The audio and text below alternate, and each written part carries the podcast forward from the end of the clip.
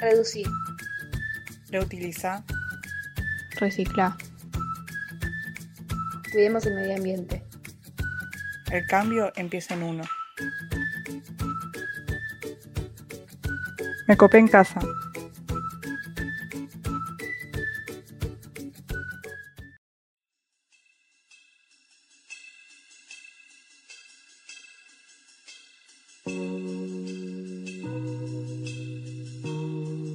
En primer lugar, es importante destacar que el desmensurado crecimiento en el volumen de los residuos en la sociedad actual está poniendo en peligro la capacidad de la naturaleza para mantener nuestras necesidades y las futuras generaciones. La basura se considera uno de los problemas ambientales más grandes de nuestra sociedad. La población y el consumo per cápita crece y por ende la basura, pero el espacio no, y además su tratamiento no es el adecuado. Queda mucho por andar, pero cada vez nos acercamos más. De acuerdo con un informe publicado en Natural Owner, el problema de la basura o los desechos sólidos está asumiendo proporciones terribles en la actualidad. Para fines del siglo XXI, la basura se recolectará a razón de 11 millones de toneladas por día en todo el mundo, más de tres veces la tasa actual. Esto implica que la generación de basura que ascendió a 3.500 millones de toneladas por día en 2010 se convertirá en 6 millones de toneladas por día para el 2025. Falta empatía, falta respeto. En la actualidad, la población de la India produce alrededor de 62 millones de toneladas de residuos sólidos anualmente. Fuera de esto, 45 millones de toneladas de basura no son tratadas y eliminadas por las agencias cívicas de una manera no científica. Pero cada vez hay más conciencia colectiva. La contaminación de basura se produce cuando los residuos recogidos en los vertederos se pudren, propagando el olor y causan contaminación del aire en las áreas circundantes. La contaminación del aire también se propaga cuando la basura se quema al aire libre, lo que representa una grave amenaza para la salud y el medio ambiente. Pero cada vez hay más derechos. Los ríos también son víctimas de varios tipos de contaminación generadas por desechos industriales y domésticos. De este modo, el aumento de eliminación de los desechos sólidos y el alcantarillado, así como la descarga de efluentes industriales en las fuentes de agua, está arruinando el paisaje de los lugares hermosos, destruyendo asimismo la posibilidad de sostener el turismo. Falta entender que nada sobra, que cada pieza es parte de esta gran obra. Falta abrir los ojos y darnos cuenta que no estamos solos en este planeta. Otro aspecto que es importante resaltar es a dónde va a parar la basura. La respuesta está debajo de la tierra de las 500 hectáreas que ocupa el complejo ambiental norte tercero de Seamse, Coordinación Ecológica, Área Metropolitana, Sociedad del Estado.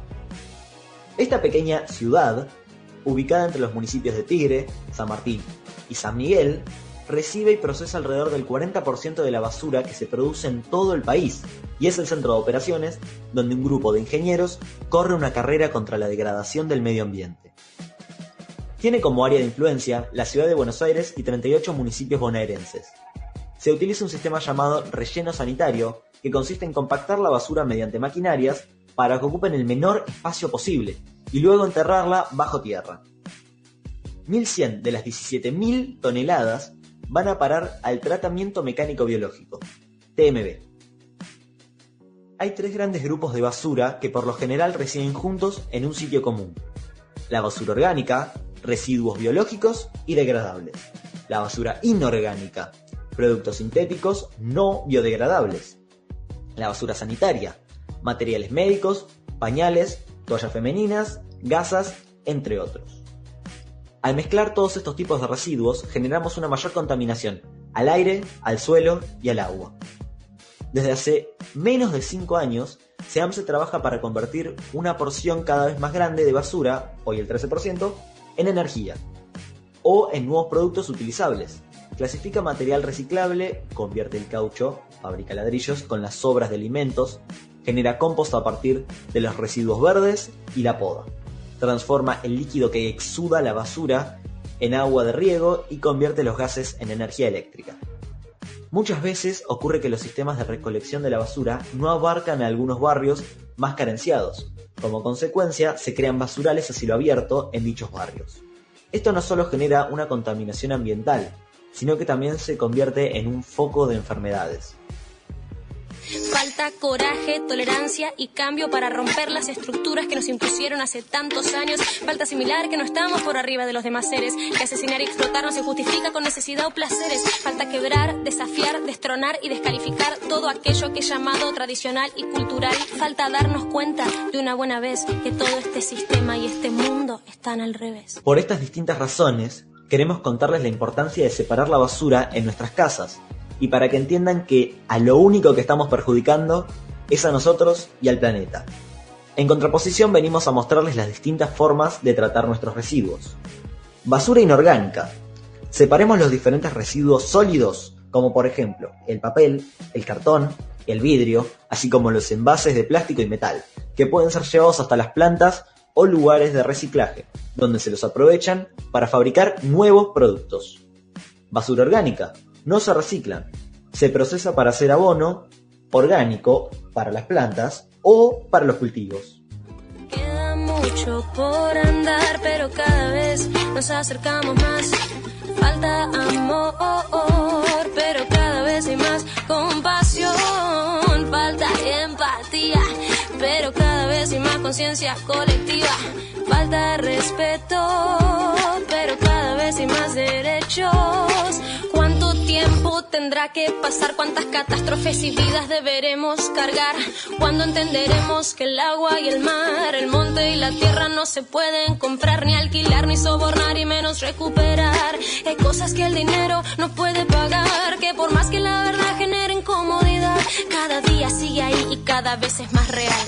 Queda mucho por andar, pero cada vez nos acercamos más. Falta amor,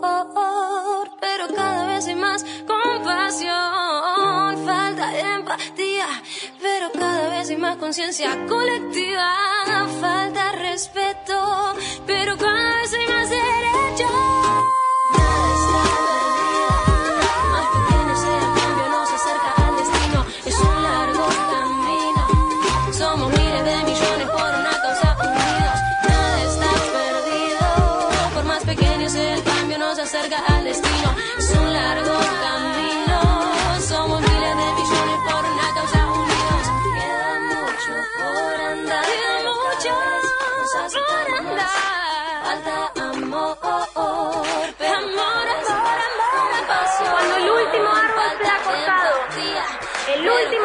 el último pez pescado, solo entonces el hombre descubrirá que el dinero no se come.